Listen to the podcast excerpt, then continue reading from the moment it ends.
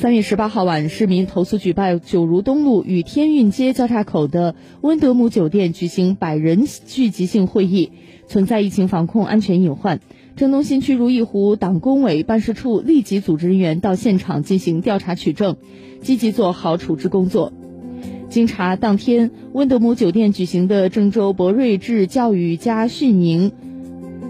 并未履行。聚集性活动要按照一事一报、谁指举报谁负责的原则，五十人以内活动要制定防控方案，自觉严格执行防控措施；五十人以上活动需提前十五日向属地疫情防控部门进行申报。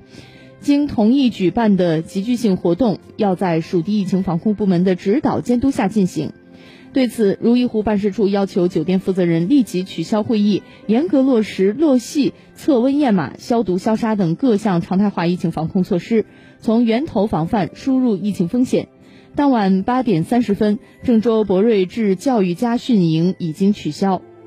针对疫情防控严峻复杂的形势，三月十九号，如意湖办事处以全员返岗。并在辖区开展疫情防控的大排查、大整治活动，对酒店、宾馆人员等人群聚集场所开展疫情防控重点监察督导，切实做好属地管理责任，从紧从严、从实从细做好疫情防控工作，坚决杜绝此类情况的再次发生。